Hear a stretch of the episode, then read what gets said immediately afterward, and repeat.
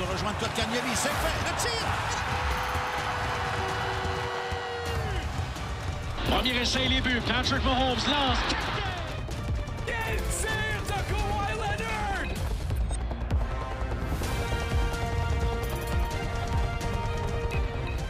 Ah! Une nouvelle semaine, une nouvelle saison de casse à casse. Et oui, la saison 3 qui commence. Euh, une petite, euh, un petit changement sur mon intro, parce que oui, on a une nouvelle saison. Fait qu'on fait ça différemment. Ça fait longtemps qu'on n'a pas pu tous se parler ensemble. C'est sûr que c'est des moments plus difficiles avec la pandémie.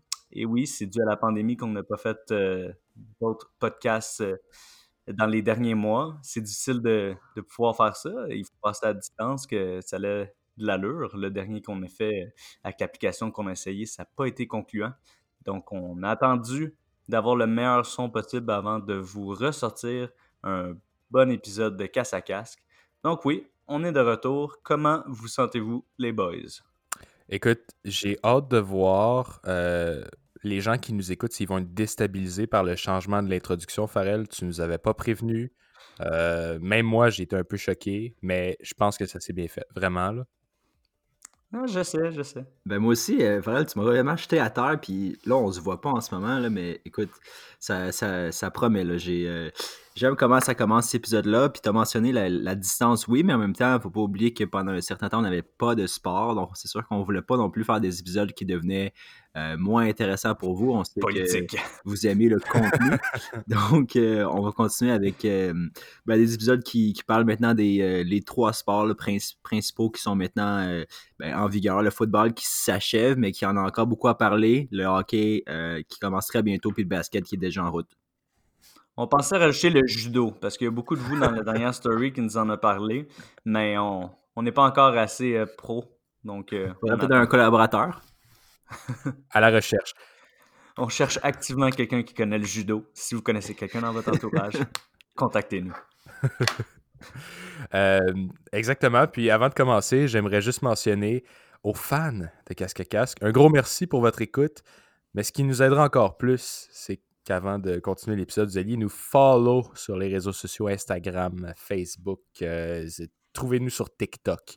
Écoutez, on est all around the place. Tout ça pour dire que déjà, on a, on a fait des. euh, euh, on a eu un peu des, euh, des polls, désolé de l'anglicisme, dans les dernières semaines, puis vous nous avez donné des informations, des commentaires. On a pris ça en note, puis on est super content de votre participation. Ça nous aide grandement. Donc, continuez à le faire. Puis, euh, je pense qu'on va vous donner un très bon show. euh, très bon show aujourd'hui.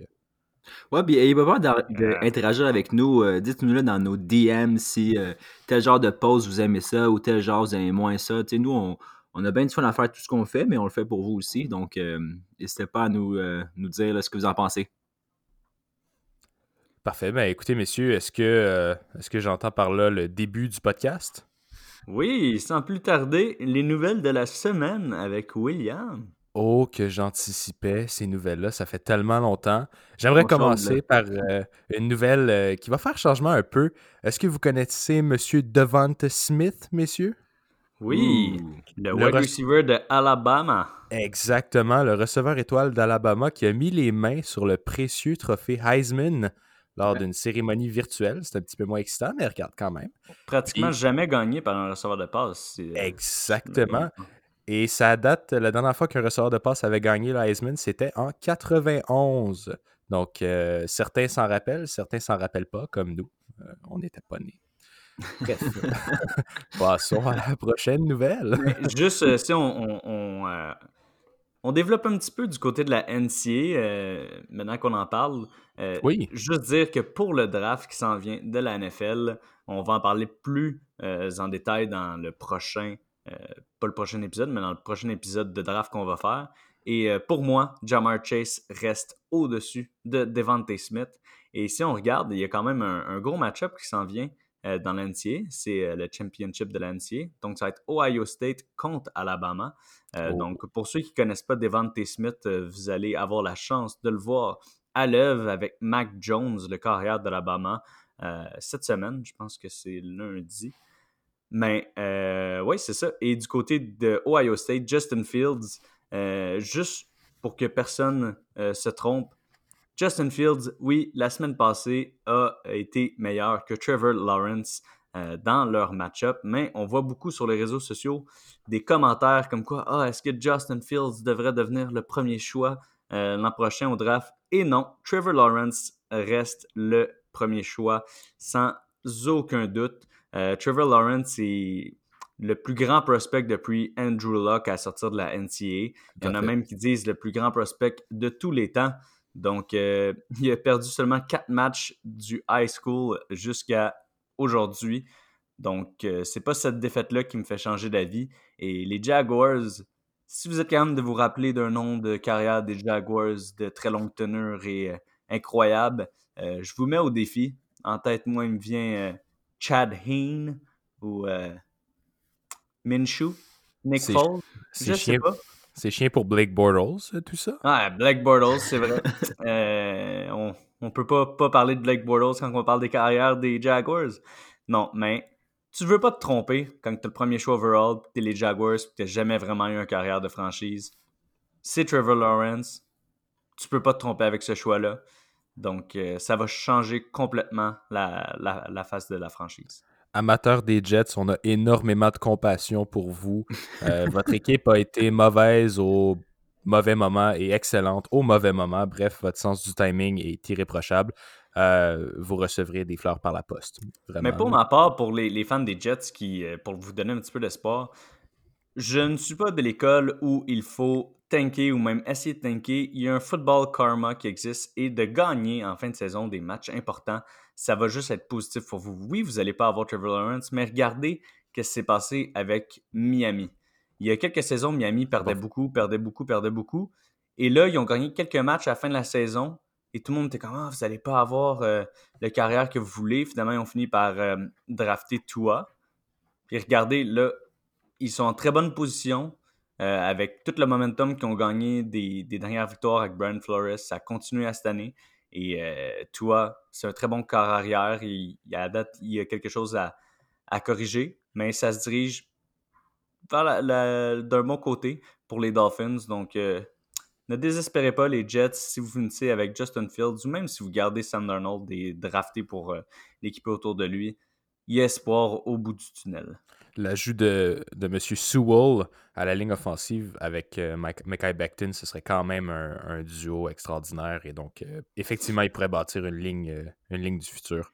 je suis d'accord, il y a de l'optimisme. C'est quand même le deuxième choix overall. On s'entend?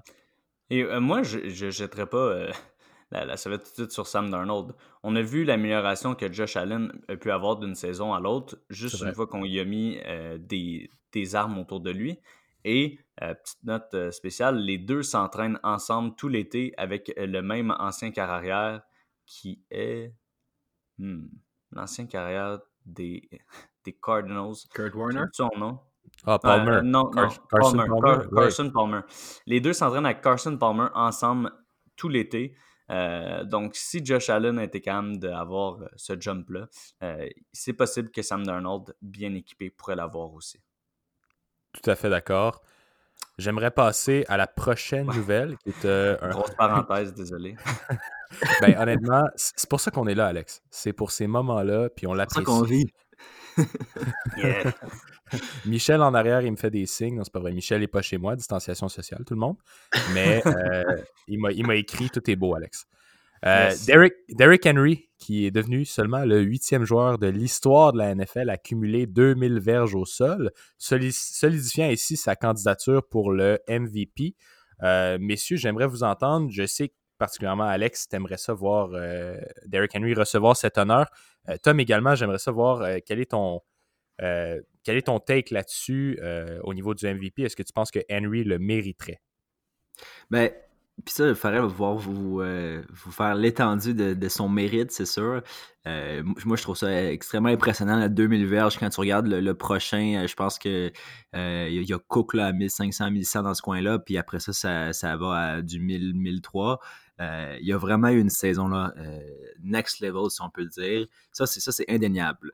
Par contre, moi, c'est c'est juste de voir euh, au niveau du, du, trophée comme tel, le MVP, euh, tu sais, pour moi, quand tu es MVP, il faut que tu sois vraiment une, une équipe dominante aussi. Euh, parce que, tu sais, quand tu regardes les Titans, ça, ça, ça, a passé proche aussi là, en fin de saison. Ils ont dû, ils ont dû attendre les derniers matchs avant de se qualifier. Euh, personnellement, mon choix, c'est Rodgers au niveau des Packers. Il, a complètement dominé toute la saison. Euh, son équipe est. Oui, on pourrait lui reprocher sa défaite là, contre Tampa Bay, qui s'est complètement fait lessiver, mais à part de ça, ça a été sans tâche. Il n'y a jamais eu de match où est-ce qu'il pas bon à part celui-là. Alors que Henry, oui, bon, c'est sûr qu'il bon, il va courir un 100, 150, 200 verges par game, mais je trouve qu'il n'y a, pas eu, a pas eu toujours le même impact sur les résultats des games au niveau de l'équipe euh, comme telle, alors que euh, quand Rodgers jouait bien, ben, les Packers dominaient ils gagnaient par une grosse victoire. C'est pour ça aussi que Mahomes, je trouve qu'il a eu une excellente saison, mais en fin de saison, ses matchs étaient moins là. Il y a, eu un très gros ratio d'interceptions de, ratées des, au niveau des adversaires. Ça fait en sorte que euh, ça aurait pu être assez pire au niveau de ses stats en fin de saison. Puis je trouvais qu'il n'y avait pas le même aplomb qu'au début. C'est normal quand tu domines, peut-être que tu as un petit peu de misère à être autant, euh, je dirais, autant excellent en fin de saison parce que bon, l'enjeu est moins là. Mais bref, pour en venir à Henry, saison exceptionnelle. Moi, je donnerais honnêtement le, Offensive Player of the Year. Mais MVP, je ne suis pas sûr que je serais prêt à, le donner à, Henry. Euh, je pense que Rodgers il a joué une saison euh, à la hauteur de ses plus grandes saisons en carrière, puis qu'il mérite un peu plus mais ça ne veut pas dire qu'Henry ne le méritait pas. Mon point euh, du côté de Henry, pourquoi moi je mets Henry comme le MVP de la saison, c'est que si Henry n'est pas le MVP cette année, qu'est-ce qu'un running back doit faire pour recevoir cet honneur? Ben, je, je comprends ton point aussi. Euh, puis en même temps, c'est pas qu'on veut, euh, on veut pas non plus euh, faire un statement avec Henry. Là, je pense que c'est vraiment le, plus méritant. Puis, tu sais, n'es-tu un quarterback aussi dominant que Rodgers cette saison-ci? Euh, tu sais, s'il y avait, exemple, juste un gars comme, comme Mahomes ou, Henry, ben, moi, je pense que ça, serait équilibré. dans le voting, je serais ben, tu encore une fois, je pense que les gens sont vraiment hype sur Mahomes. Puis ça se pourrait aussi qu'il gagne le, le, MVP. Là, je trouverais ça poche, tu sais. Mais euh, je pense pas que c'est. Euh, je pense qu'effectivement, Henry, tu peux pas faire tant mieux que ça, mais si Henry avait ces stats-là, peut-être mettons deux ou trois TD de plus, euh, pour être vraiment dans les meneurs, dans les TD overall. Puis qu'en plus, son équipe finit une saison avec un 13-3, tu sais, plus autour de. dans les, vraiment les meneurs de la ligue, là, ça aurait vraiment fait un impact. Parce que, tu sais, mettons, on pense à des gars comme, je sais pas moi, Mettons Christian McCaffrey. tu parles des, des, TD, mais il y en a eu 17 par la course, qui est euh, le premier en, en termes de TD. C'est ça, exact. Mais, mais euh, au niveau des, des TD overall, euh, je, faudrait que je regarde les stats des, des, ceux qui font les TD réception. Là, mais je pense, par exemple, Adams, il me semble, il en avait 18, si je ne me trompe pas. Il a fini la saison avec. Ouais, Devante Adams, il avec 18. c'est sûr qu'il y a 17 TD, c'est impressionnant. Puis oui, il en a fait, mais moi, je faudrait que j'aille regarder game après game quel, ces, points, est-ce qu'ils ont eu euh, vraiment l'impact sur la victoire de son équipe? Ou c'est juste des, des, verges qui ont, qui ont, eu lieu comme, mettons, contre Jacksonville où il a fait 200 quelques verges, puis il, a, été dominant. Parce que oui, c'est les stats. Les stats vont t'amener un Offensive Player of the Year, mais euh, est-ce que ça va t'amener le MVP qui va faire ça que ton équipe est, euh, tu sais, t'es, le joueur qui fait que ton équipe gagne match après match, c'est là qu'il y a une petite distinction pour moi. Mais je comprends, effectivement, Henry, on pourrait on, ne peut pas lui demander de faire mieux la saison prochaine. Il, a fait le, maximum qu'on a vu dans les X années au niveau des running backs, ça je suis d'accord. Mais je pense que effectivement, le quarterback va toujours être vu comme le joueur le plus important de facto. Sans les statistiques, je pense que c'est comment le football y est construit. Euh, même ben, même Tannehill, euh, je veux dire, je pense que si Tannehill n'est pas là, ben euh, c'est sûr que ça, enlève un peu de, rythme au, match parce qu'il est capable quand même de faire des bons jeux, d'être protecteur, d'aller, aussi faire des bonnes petites courses pour faire avancer le jeu. si tu mets euh, les, si tu mets les euh, Tennessee sans Tannehill, avec Mariota par exemple, ben c'est sûr que Henry n'a pas les mêmes stats qu'il, a eu cette année. mon point n'est pas que, que, que c'est à cause de Tannehill que Henry est bon, mais c'est juste que je pense, je pense juste que le quarterback, de facto, c'est sûr qu'il a un rôle plus important, mais Rodgers, euh, ça a été vraiment une coche au-dessus. Ben, Ouais, c'est mais on peut dire la même affaire. Est-ce que si Devante Adams n'était pas là, est-ce que Aaron Rodgers aurait eu une autant bonne Ben, saison? c'est c'est juste de voir aussi sa distribution. C'est-à-dire que oui, ça peut être beaucoup Devante Adams, son receveur principal avec 18 TD, mais en même temps, il en a, il en a lancé 48. tu sais. Fait qu'il y a quand même, si je fais le calcul rapide, 30, qui- 30 TD qui ont été lancés à des, des receveurs différents. Euh, c'est sûr que, bon, il y a- il y a- il y a quand même des, des, des weapons qu'il y a à Green Bay qu'il n'y a pas ailleurs. Ça, on va, on va se le dire. C'est c'est plus facile au niveau de, de Green Bay que, exemple, euh, ben, si on, on dit les, les receveurs des Jets, par exemple.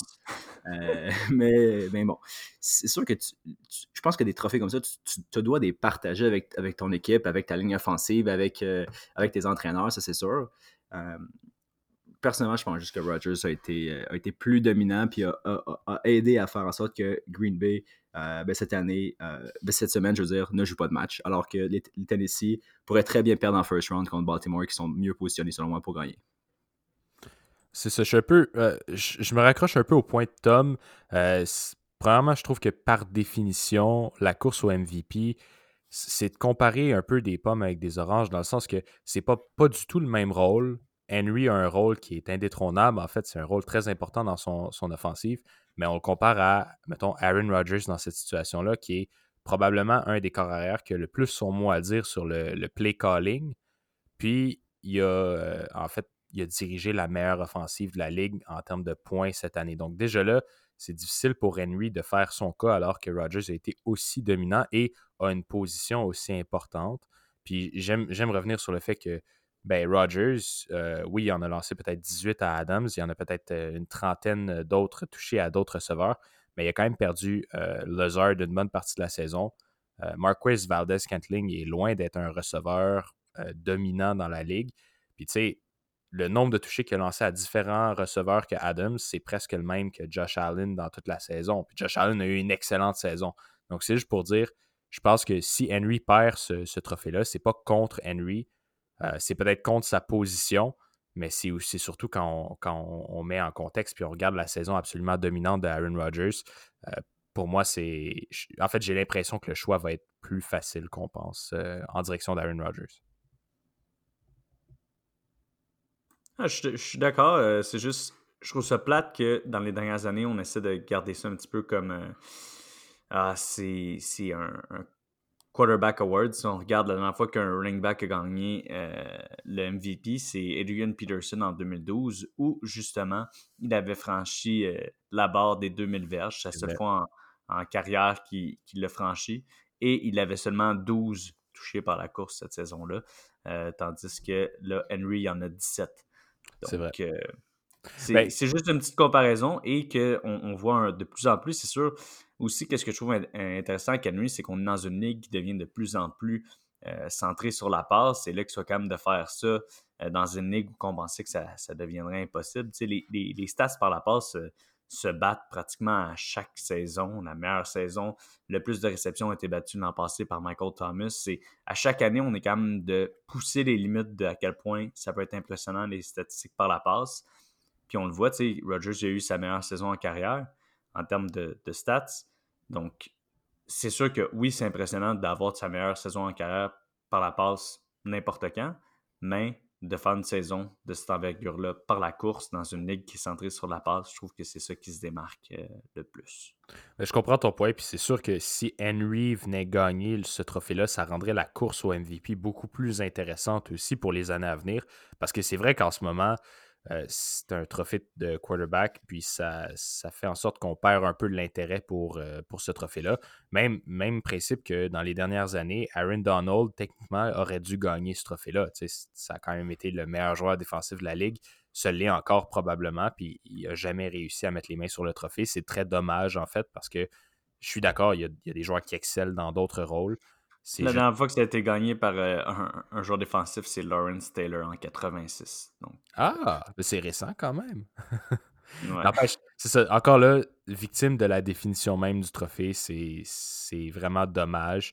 Euh, Mais c'est pour ça aussi qu'il y a d'autres trophées. Hein.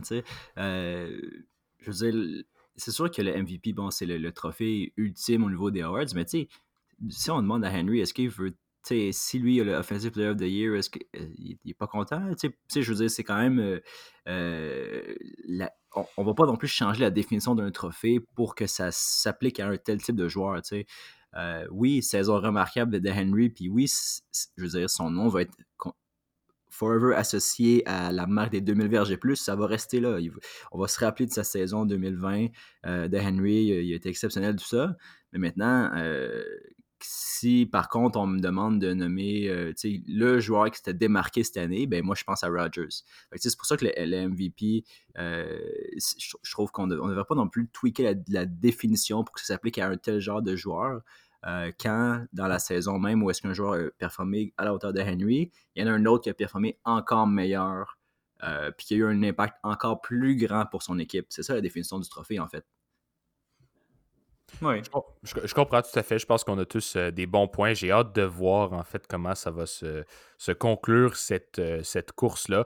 Mais je je suis pas mal certain que le Offensive Player of the Year, ça va revenir à Henry. Ça, c'est. euh, je pense qu'il y, y a des très bons points de son côté.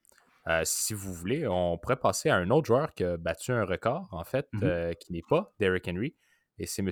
Justin Jefferson des Vikings du Minnesota qui, avec ses 1400 verges de réception, je répète, 1400 verges de réception, a détrôné Anquan Bolden de son record pour le receveur recru euh, ayant été le plus prolifique en termes de verges par la passe. Euh, ça a été une saison bon, incroyable de son côté. Je pense qu'il y a beaucoup d'optimisme de son bord. Est-ce que c'est votre euh, rookie favori cette, cette année? Pas pour ma part. C'est Moi, euh, ça va être Justin Herbert. Oh, euh, que il a lui aussi euh, battu un record. c'est vrai. plus de passes de toucher pour un carrière recrue dans une saison. Et il est, il est passé très proche de battre le, le, le, the most, le, le plus de, de games à 300 verges par un, un carrière recrue. Donc, euh, vraiment une grande carrière, euh, une grande saison recrue du côté de Justin Herbert. Et on va se dire, euh, du côté des Chargers, c'était plus difficile comme saison. Un peu comme d'habitude, c'est une équipe qui est très bonne, mais a de la misère à compléter leur partie, à, finir, que ce soit des problèmes de kicker dans les années passées, euh, que cette année, plus du côté défensif.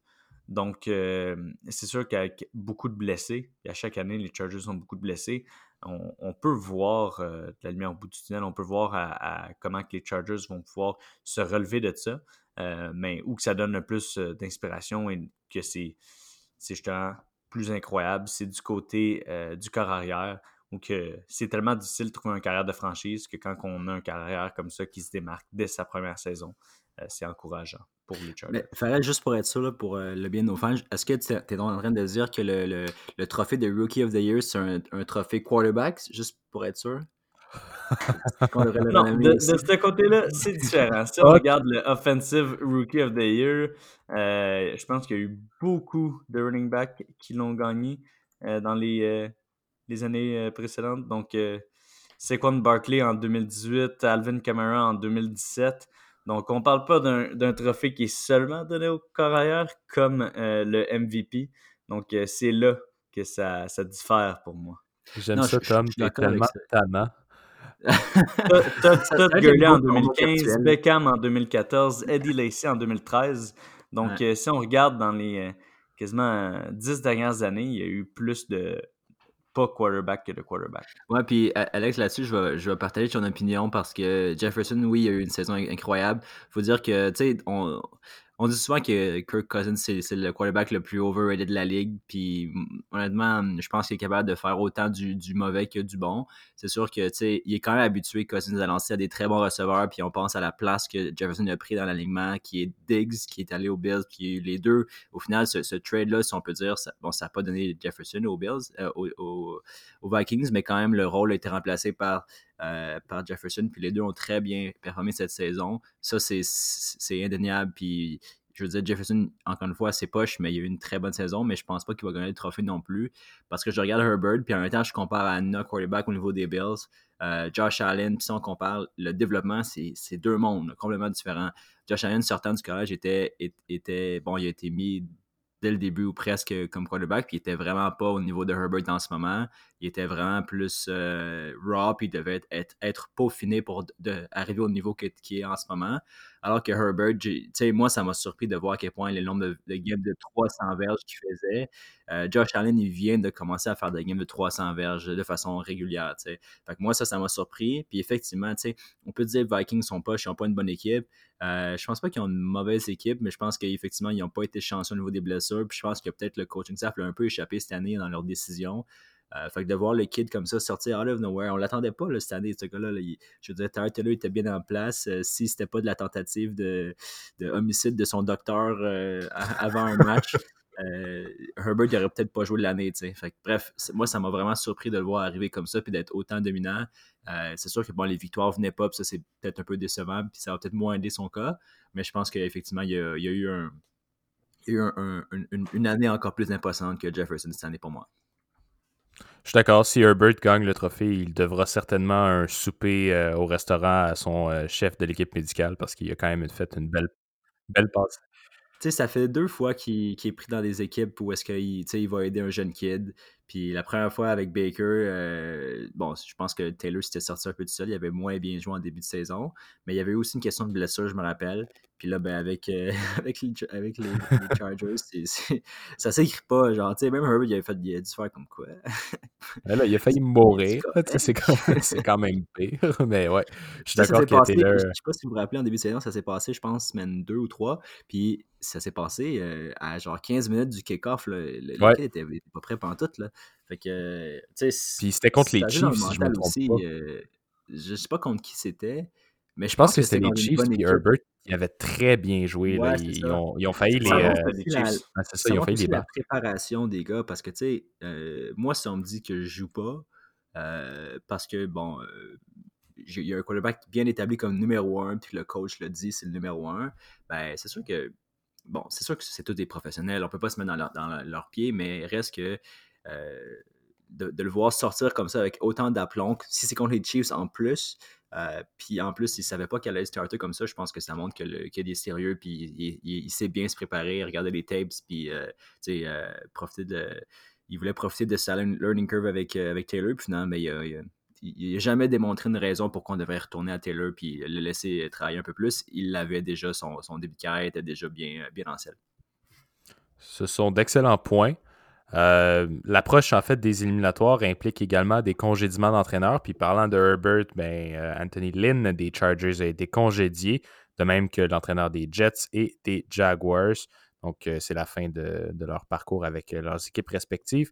Et puis, fort à parier que le prochain entraîneur des Chargers arrivera dans un poste assez intéressant, justement. C'est un, corps arrière de franchise comme ça qui, se, développe ça, à un, parler un peu oui, au niveau des, oui. les vacancies, en français, on dirait les, ouvertures de postes, peut-être, les, les, disponibilités. Euh, effectivement, là, puis Anthony Lynn, c'est pas un mauvais coach, mais je pense qu'il a un peu échappé cette année. Peut-être que c'est le hard knock cette année, ça l'a peut-être mis de la pression au début de la saison avec, euh, avec les masques qui étaient tellement pas bons. Mais, mais bref, euh, je pense vraiment que c'est l'opportunité la plus intéressante au, niveau de, des équipes qui vont rechercher un, un, un, un un entraîneur. Euh, on pense aussi à Houston, qui pourrait être intéressant parce que ben, travailler avec Watson, c'est intéressant, ou travailler avec les Jaguars puis avoir Lawrence comme, comme talent principal, c'est sûr que c'est intéressant. Mais selon moi, les Chargers sont vraiment en. ils, ont, une équipe intéressante. Puis au niveau de la défensive aussi, ils ont eu beaucoup de blessures. Euh, au niveau de leur cornerback surtout. Euh, je pense qu'ils sont plus près des séries qu'on pense, mais c'est sûr que jouer dans une division qui comprend les Chiefs à chaque année, c'est tough. Euh, en tant que partisan des Bills. On l'a eu ces saisons-là avec les Pats. Fait qu'à un moment donné, ben, la lumière va arriver à un moment donné, mais c'est sûr que je pense que c'est un, une équipe euh, qui, qui, est meilleure que leur fiche démontre depuis les deux, trois dernières saisons. Tu as rapidement mentionné les Texans. Euh, j'aimerais ça, en fait, peut-être, Alex, si tu veux en parler, parce que je sais que tu avais beaucoup à dire là-dessus. Qu'est-ce qui se passe avec Deshaun Watson? Ben, dans le fond, qu'est-ce qui arrive avec Deshaun Watson, c'est que la, le GM et euh, tout le front office des, des Texans avait dit à Deshaun Watson qu'il ferait partie du, de la décision pour euh, engager le prochain euh, coach en chef de cette équipe-là. Deshaun Watson a montré beaucoup d'intérêt vers Eric Bieniemy, qui est en fait le offensive coordinator des Chiefs, et supposément qu'ils l'ont même pas interviewé jusqu'à présent et qui ont un peu arrêté euh, d'écouter Deshaun Watson par rapport à ce processus-là. ce qui le rend beaucoup en colère parce que quand on dit Ah, tu vas en faire partie, on va t'écouter pour savoir qui qu'on va engager, ben c'est plate quand que on le fait pas. Donc, il, y a des rumeurs comme quoi Deshaun Watson pourrait se faire échanger. Euh, personnellement, admettons qu'on regarde en termes de odds, je pense pas que ça va arriver, mais c'est intéressant quand même de regarder où est-ce qu'il pourrait aller. Euh, une place qui m'excite beaucoup, je dirais, et que ça ferait peur à beaucoup de personnes que Deshaun Watson euh, est là parce que ça serait tout de suite un changement et l'équipe deviendrait Super Bowl contender du jour au lendemain. Euh, c'est les 49ers. Il y a beaucoup de personnes qui parlent de ça. Supposément que les 49ers ont tourné la page un petit peu sur Jimmy Garoppolo, que ce soit dû à ses blessures ou du fait que lorsqu'il est sur le terrain, il est juste plate, il n'est pas dynamique, on ne voit rien de son côté. mais de mettre Deshaun Watson avec Kyle Shanahan, euh, ce serait incroyable. je pense que tout de suite, on serait capable de voir euh, une offensive explosive et déjà avec une défensive qui est l'une des, meilleures de, la NFL. Donc, euh, les, autres équipes qui, se font un, petit peu parler, c'est les Jets parce qu'ils ont le capital pour aller faire un échange avec les first round picks, le deuxième overall.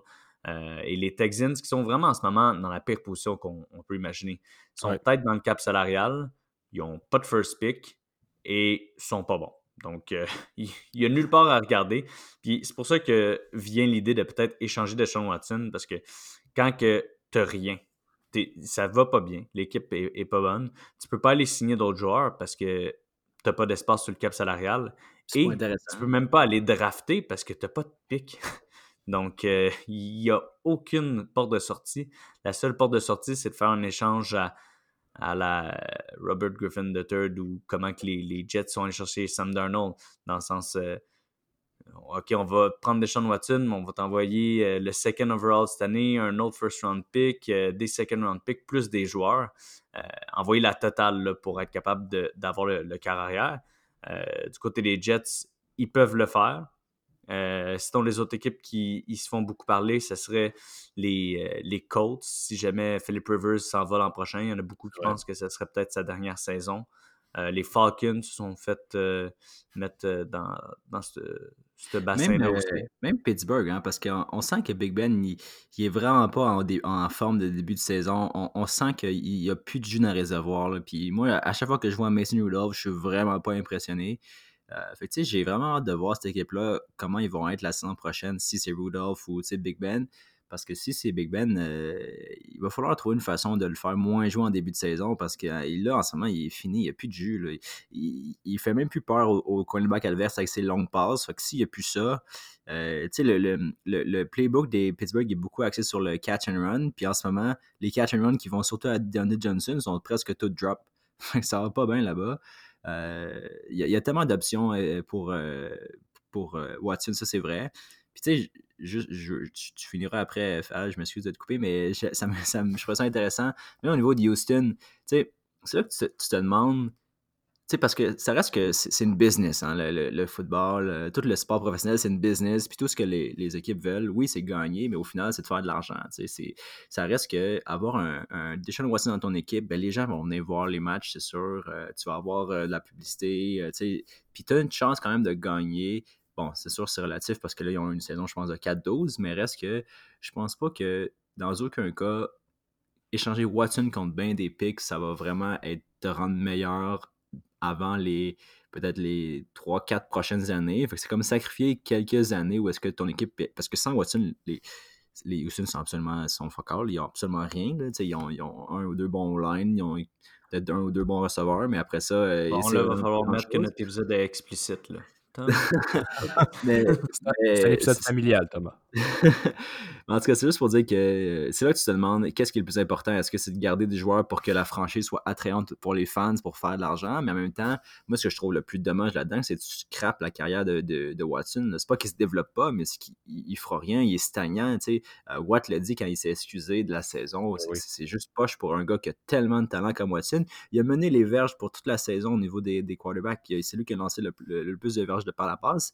Euh, puis malgré tout ça, ils ont fini avec 4-12. Fait que, tu sais, euh, c'est- je pour- pourrais, ils devraient juste actionner O'Brien puis leur- pour qu'il il paye pour son travail exécrable dans les dernières années parce qu'effectivement en termes de- d'opportunités coacher à Houston ça vient avec quelques années encore de très mauvaises parce que pas de draft capital c'est vraiment rough pour, euh, pour commencer un, une entrée en poste Euh, puis bon c'est, juste pour, pour dire ça mais pourquoi je me, je me demande où est-ce qu'il y a l'argent à Houston comment ça leur, leur cap est si, euh, sais, si serré, leur, leur masse salariale? C'est sûr que bon, Watson coûte très cher.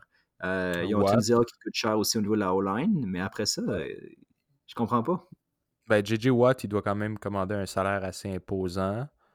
Ouais. Mais pourquoi, mettons, il pourquoi il- on parle pas de lui, par exemple? Pourquoi lui. Tu sais, peut-être que c'est sûr que c'est le visage de la franchise, tout ça, mais je veux dire. euh, Peut-être que c'est à lui de bouger, tu sais, pour faire de la place, puis aller chercher des, des- des nouveaux visages, puis tout ça, aller chercher du, du draft capital avec lui. Oui, mais il n'y a pas beaucoup de draft capital à aller chercher, je pense. Euh, en tout cas, pas autant avec JJ Watt dû à et son salaire et euh, son âge. Euh, Ouais. JJ Watt, il, il- il est très dominant, mais le nombre de blessures qu'il a eu, euh, l'impact est plus pareil et c'est difficile. Si on regarde un peu le cap salarial des, des Texans, c'est JJ Watt euh, qui a le plus gros hit avec 7% du cap à 15 millions. Après, c'est Tunzil à 14 millions. Euh, David Johnson à 11 millions. Très bon trade de, de Ça, leur part. pour vrai, c'est n'importe quoi. Après ça, c'est Deshaun. Watson. Et il y a quand même euh, Nick Martin, euh, le centre, et Brandon Cooks qui coûtent euh, 8 millions chaque. Mais tout est Et- et d'autres, euh, D'autres euh, joueurs euh, dans les 4-5 millions, mais si on regarde le- leur total euh, du cap space, euh, c'est c'est limite. C'est comment ça se fait que Randall Cobb commande un salaire aussi élevé pour un quatrième receveur quasiment, là, je veux dire. non, ça, c'est n'importe quoi. Il faut qu'ils Euh, investissent dans leur défensive. tu sais. Puis c'est pour ça que oui, JJ en l'échangeant ou peu importe, tu vas pas aller chercher vraiment de retour parce qu'il est vieux puis il se blesse beaucoup. Puis tout ça, mais il est encore, il est encore très très bon, là, très dominant. Mais euh, tu sais, je pense pas que la, la- la situation à Houston est peu attrayante au niveau des, ben, des- des joueurs autonomes. Parce que reste que, euh, bon, Watson, je pense que tout le monde voudrait jouer avec lui, que ce soit l'offensive ou en défensive, tu veux côtoyer un des, des grades euh, dans la ligue actuellement. Euh, je pense que jouer aussi au Texas, c'est bon au niveau fiscal aussi, puis au niveau de la température, tout ça, je pense que c'est une place que les gens veulent être. Fait tu sais, moi, je, crois quand même à, quand même rebasser sur une équipe avec, avec quelques ajouts au niveau des joueurs autonomes. Les Bills ont fait. Les Bills ont fait de très bonnes acquisitions dans les dernières saisons. Euh, c'est sûr qu'ils ont drafté aussi très très bien, mais reste que, euh, tu sais, je pense qu'il y a façon de tourner un peu cette franchise-là tranquillement, sans sacrifier Watson, parce que ce serait Mais d'où vient la question du coach en chef? D'où Ah, vient le, le fait que pas mal la, la recette du succès dans les dernières années dans la NFL, c'est d'avoir un carrière de franchise, Ouais. un coach en chef qui est un, un coach en chef qui est très bon, qui est capable de créer une culture dans l'équipe et avoir un GM euh, qui a de l'allure, qui est capable de faire euh, des picks qui vont venir bien entourer. Mais on l'a vu voir aussi, comme en ce moment, Bean, McDermott, Allen.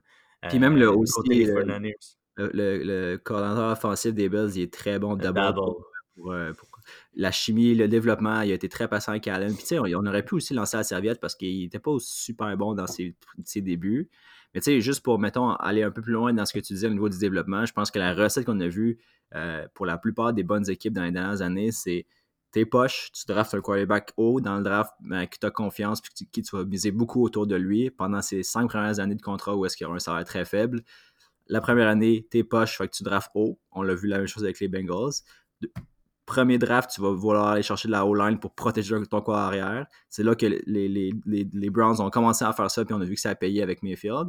Puis après ça, tu vas aller chercher des weapons pour, euh, ben, commencer à faire rouler la roue, comme les Bills ont fait avec Diggs, avec, euh, avec Beasley, avec euh, Brown. Puis là, là ça roule.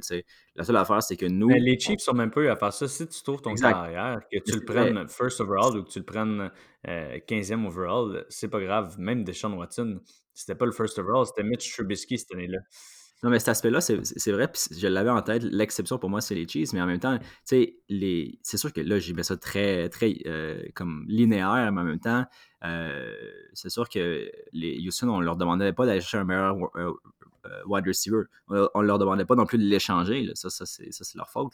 Mais c'est sûr que bon, la dernière année, ils ont commencé à s'améliorer au niveau de, la O-line. C'est sûr que ça, on pensait que ça allait aider beaucoup à Houston. Par contre, l'affaire qu'ils n'avaient pas, que, exemple, les Bills ont ou les Pittsburgh ont, puis qui font qu'ils sont, très bons en ce moment, c'est la défensive. Je pense qu'à part la, la D-line, il n'y a pas grand-chose qui fonctionne bien dans la défensive de Houston.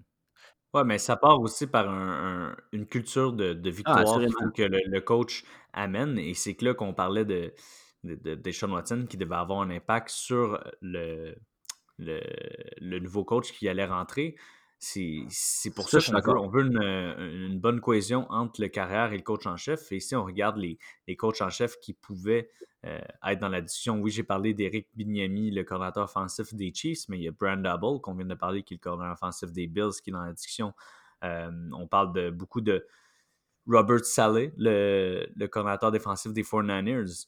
Donc, ouais, mais moi, je ne sais pas si je voudrais pas plus pour, pour Houston avoir un coach offensif moi, je vois le contraire parce que Deshaun Watson, c'est un, un baller. Euh, un peu comme euh, Patrick Mahomes ou Andy Reid, c'est une tête offensive, mais euh, si on regarde à Allen, quand tu as un, carrière calme de. Deshaun Watson, c'est pas quelqu'un qui va suivre le script nécessairement ou qui est bon, c'est quand il va sortir de la pocket, qui va improviser, qui va faire un jeu incroyable. Et ça, peu importe le coach, ouais, justement, contre les Bills en passé, qui les éliminés en première ronde des playoffs, mais justement, en étant un carrière comme ça, c'est pas nécessairement, je pense, le coach qui va avoir un effet sur toi. Tandis qu'en ce moment, leur défensive est nulle. Donc, si tu amènes quelqu'un comme Robert Saleh ou un peu comme les Washington ont fait avec Rivera, quand tu as un, coach en chef minding défensif, il est capable de, de construire la défensive d'une façon qui n'a pas besoin de nécessairement avoir les, les, pièces stars un peu partout, mais plus créer vraiment une défensive qui a de l'allure. Et c'est ce qui manque à, à Houston. Donc, c'est peut-être là pourquoi que il écoute pas nécessairement Deshaun Watson parce que lui, clairement, qui doit vouloir un, coach offensif. Euh, mais je pense que ça, ça pourrait leur faire du bien. Puis on parle aussi beaucoup euh, les, les, les, coachs euh, du côté du, du college. on entend parler de Dabo Sweeney qui pourrait Dabo Sweeney qui pourrait devenir un coach dans la NFL. Meilleur. Arba, il a, il a shut les, rumeurs cette semaine en disant qu'il allait rester à Michigan. Ah il, aura signé, avec Michigan. Il aura signé à Michigan. Donc, euh, ça aussi, ça pourrait être intéressant parce que souvent, on essaie de d'un peu mêler tout le temps. On va garder un peu ce qu'il y a dans la NFL. Mais euh, on, a pu le voir dans les dernières années. Il y a quelques bons coachs qui peuvent sortir euh, du college aussi. Mm. Puis juste avant de, continuer, j'ai juste une petite question pour vous. Je pense que ça peut être intéressant. Euh, rapidement, qu'est-ce qui a expliqué les insuccès des, euh, des 49ers cette saison, euh, à part Garapolo, mettons?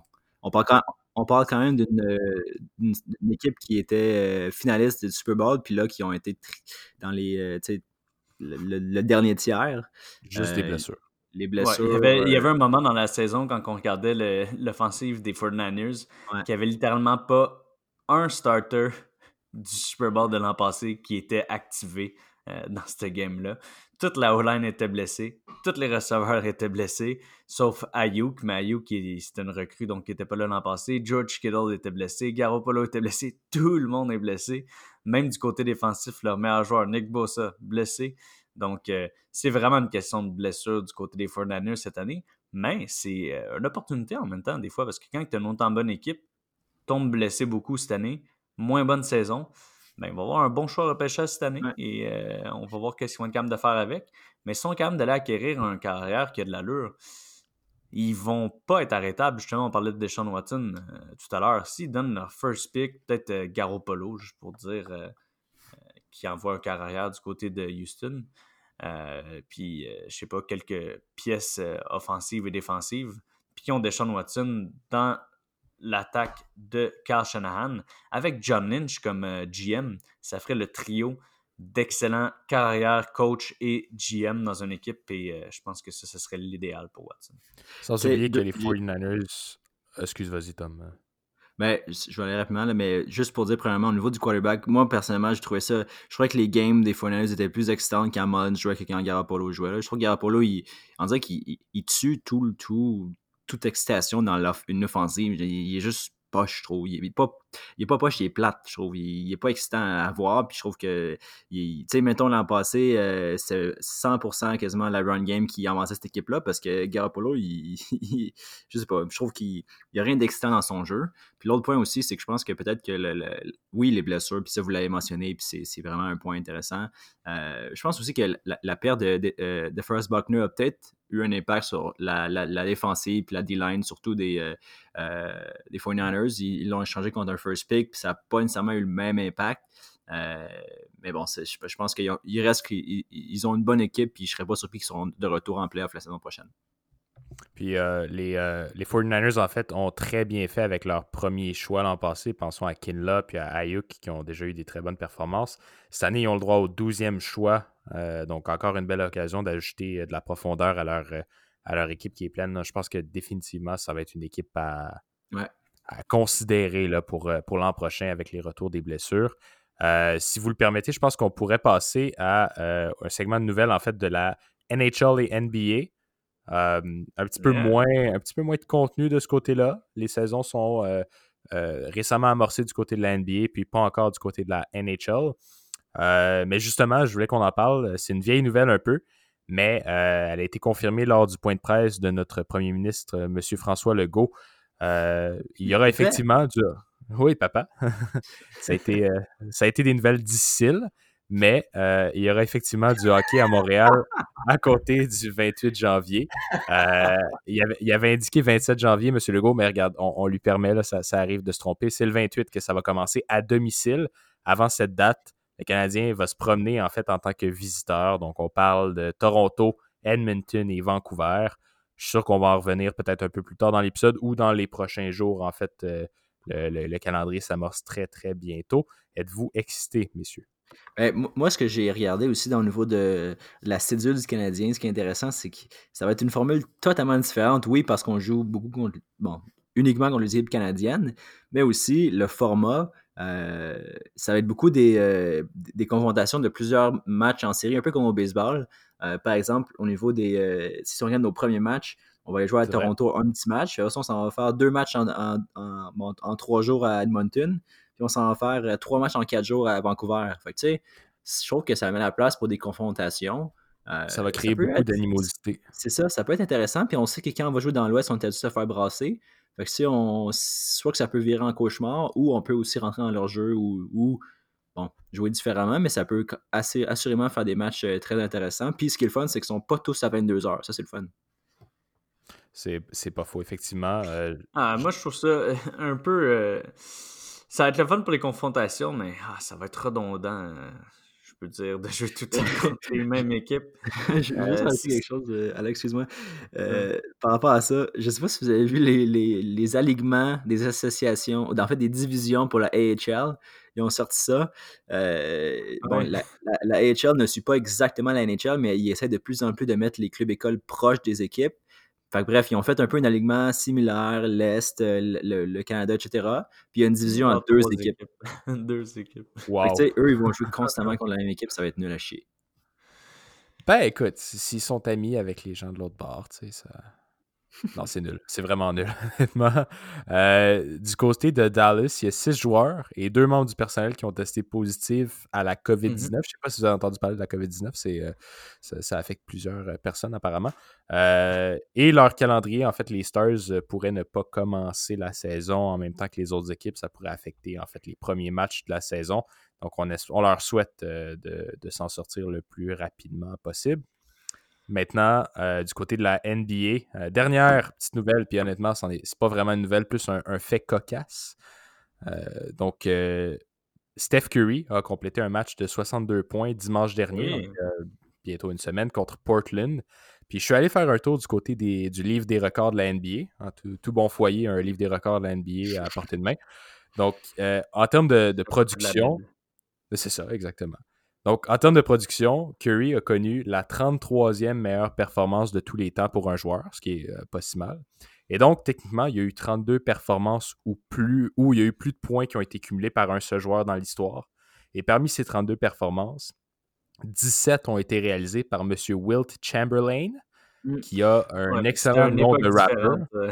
Effectivement. de 100 points? Ouais, c'est lui qui a une game de 100 points, effectivement. Euh, donc, euh, c'est pas la même période, mais euh, ça te fait réaliser que Will Chamberlain, il ballait hein, dans les années 60. donc, si M. Chamberlain écoute notre épisode, on, le salue. Ou un fils. juste pour parler un peu de, de, Steph Curry, beaucoup de choses, des fois, on, peut reprocher à un shooter. Steph Curry, on a entendu beaucoup parler dans les dernières années, étant donné qu'il euh, a changé littéralement le jeu du basketball, que ce soit dans la NBA ou à l'international. Maintenant, le 3 points est présent plus que jamais, et ça, c'est complètement dû à Steph Curry. Euh, mais il y en a beaucoup qui reprochaient à Steph Curry, comparativement à un LeBron ou à un Giannis, que, étant donné la nature de sa position, qu'il ne pourrait pas carry un team à lui tout seul. Et c'est que là qu'on parlait des Splash Brothers avec Draymond Green et Clay Thompson. Clay Thompson qui manque la saison au complet. Mais on peut voir avec une performance comme ça que oui, Steph Curry est capable de carry les Golden State sur ses épaules. Euh, clairement que ça va pas être leur meilleure saison. Euh, c'est certain dû au manque de Clay Thompson. Et c'est aussi un retour tranquille euh, de Steph Curry. est revenu l'année passée, mais quand même, c'était une grosse blessure qu'il avait eue, donc il faut lui donner le temps de s'acclimater, mais on peut voir qu'il est déjà revenu en forme. Et ça leur a donné quand même l'occasion d'aller chercher Wiseman, le, centre, euh, au draft euh, deuxième overall cette année, que lui aussi, au fur et à mesure de la, que la saison avance, va pouvoir euh, s'améliorer et prendre l'expérience. Donc je pense que du bord des Golden State, ça peut continuer de regarder bien si Steph Curry est capable d'avoir des performances comme ça et si Wiseman continue de, se développer. On peut juste attendre à, la saison prochaine que Clay Thompson revienne. Et on pourrait revoir les Warriors euh, dans toute leur grandeur une fois de plus. Si je t'ai bien compris, est-ce que tu as dit que Steph pourrait curry son équipe? Hein? Ah non, c'est ça. Non, mais on a du fun quand même, hein? On a du fun. Ah, oui, oui, hein? non, non, nous, on se fait du fun. Nous, on est de même, tu sais. Euh, ça termine en fait euh, le, segment des nouvelles qui aura duré 51 minutes. Euh, tout ça pour dire, je pense qu'on pourrait faire une petite passe à la chronique, en fait la chronique avec un CH sur nos Canadiens de Montréal. Encore là, peu de nouvelles, mais allons-y.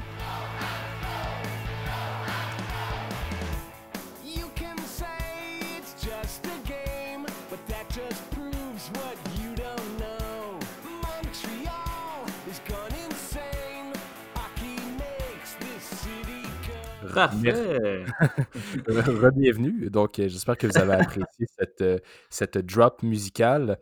Euh, messieurs, j'ai qu'une chose à dire au niveau du Canadien de Montréal. Après un peu de recherche, j'ai découvert que en ce moment, le Canadien effectue son camp avec 23 joueurs sur, sur l'équipage. Et donc, ils sont au-dessus du cap salarial d'à peu près 1,1 million de dollars américains. Euh, ils ont réussi à faire un, petit peu de ménage là-dessus en, envoyant M. Jordan Wheel pour euh, Jake Evans, mais ils ont quand même besoin de euh, trouver un moyen de sortir à peu près 800 000 du cap salarial avant le début de la saison, ce qui nous laisse avec trois joueurs qui sont en extra en ce moment. Donc, on parle de Corey Perry à 750 000 par année, Michael Frolik à 750 000 par année et Victor Mété à 735 000. Donc, euh, par euh, théorie de l'addition, ça voudrait dire que deux joueurs devraient être euh, envoyés vers le club école et donc passer aussi par les, les waivers. Qu'est-ce que vous pensez de ça? Est-ce qu'il y a des joueurs que vous aimeriez voir rester à Montréal pour le, début de la saison? Mais il y a aussi la question du ce qu'on appelait le taxi squad. Donc, il y aura une particularité cette saison au niveau des, un peu un, entre-deux entre les, euh, la, Ligue américaine et la Ligue nationale. Donc, si, si je peux me permettre de, résumer un peu, euh, puis corrigez-moi si, euh, si vous avez des compréhensions différentes, mais le Taxi Squad, en fait, ce sont des joueurs qui ne seront pas dans la Ligue américaine et ne pourront pas pratiquer avec cette ligue-là ou jouer des matchs. ils, seront, ils feront partie de l'équipe principal de la Ligue nationale, mais ils ne, pourront pas jouer tant et aussi longtemps qu'ils sont dans le taxi squad. Euh, donc, en fait, leur salaire ne comptera pas dans la Ligue nationale. Ça va être un peu un salaire qui va être euh, mis euh, comme s'il était dans la Ligue américaine, donc pondéré là, en fonction euh, s'il y a un salaire one-way ou two-ways. Et ils pourront être rappelés dans l'équipe principale advenant une blessure. Ça fait en sorte que traditionnellement, où est-ce qu'on avait le droit d'avoir donc 23 joueurs, je ne me trompe pas, au niveau de l'équipe, ben, on va pouvoir en avoir un peu plus maintenant avec le Taxi Squad. Euh, là-dedans, on, veut, mettre des joueurs qui on n'a on plus besoin de développer nécessairement. C'est-à-dire qu'on ne mettra pas, par exemple, dans cette équipe-là, euh, disons, un, Pardon? Pelling. Pelling, on assurément pas. Peut-être que lui va faire l'équipe principale, mais si on a besoin de le mettre quelque part, ben lui, on le mettra en ligne américaine, c'est sûr. Mm-hmm. Euh, on ne mettra pas non plus. Juste des euh, Perry, des Frolic, des Whale. Euh. on, mettrait aussi des gars comme exemple Belzil, que lui non plus, tu sais, il faut, faut pas oublier qu'il y a une question de waivers aussi. Si je ne me trompe pas, ils doivent quand même être mis dans les waivers pour être dans le taxi squad. c'est sûr que bon, des gars comme on l'a dit, le Frolic et Perry, on les a eu en, en fin de, période de joueurs de c'est pas vraiment grave qu'on les perd. Mais par exemple, on mettra pas non plus un, gars comme euh, Jake Evans là-dedans si on, sait qu'on va peut-être le perdre au niveau des, euh, waivers. sais, faire attention là-dedans. Mais euh, ça, ça pourrait régler en partie la question du, du, cap salarial. Mais je pense qu'il y a peut-être d'autres petits mouvements à faire pour être sûr qu'on respecte. J'ai hâte de voir ce qui va arriver avec ça. Ben, je suis complètement d'accord. Je pense que c'est des, des acquisitions qu'on a faites pour ça à la fin de saison, des Frolic, des, des Perry, euh, des gars qui ont, qui ont de l'expérience, qui vont pouvoir rentrer du jour au lendemain dans l'alignement et euh, qu'on ne va pas voir des, des euh, peut-être des erreurs autant qu'un un jeune qui a besoin de pratique, qui a, qui a, besoin de continuer de se développer à Laval. donc, ouais, je pense que c'est ça l'idée derrière ces acquisitions-là. Et c'est bon, tu sais, des, des joueurs d'expérience, surtout si on pense présentement que le Canadien, c'est une équipe qui préfère les playoffs. Euh, d'avoir des joueurs d'expérience en, fin d'année, ça peut toujours euh, payer. Oui, puis on manque jamais de profondeur. Même dans une saison normale, euh, ces gars-là, c'est jamais, jamais perdu.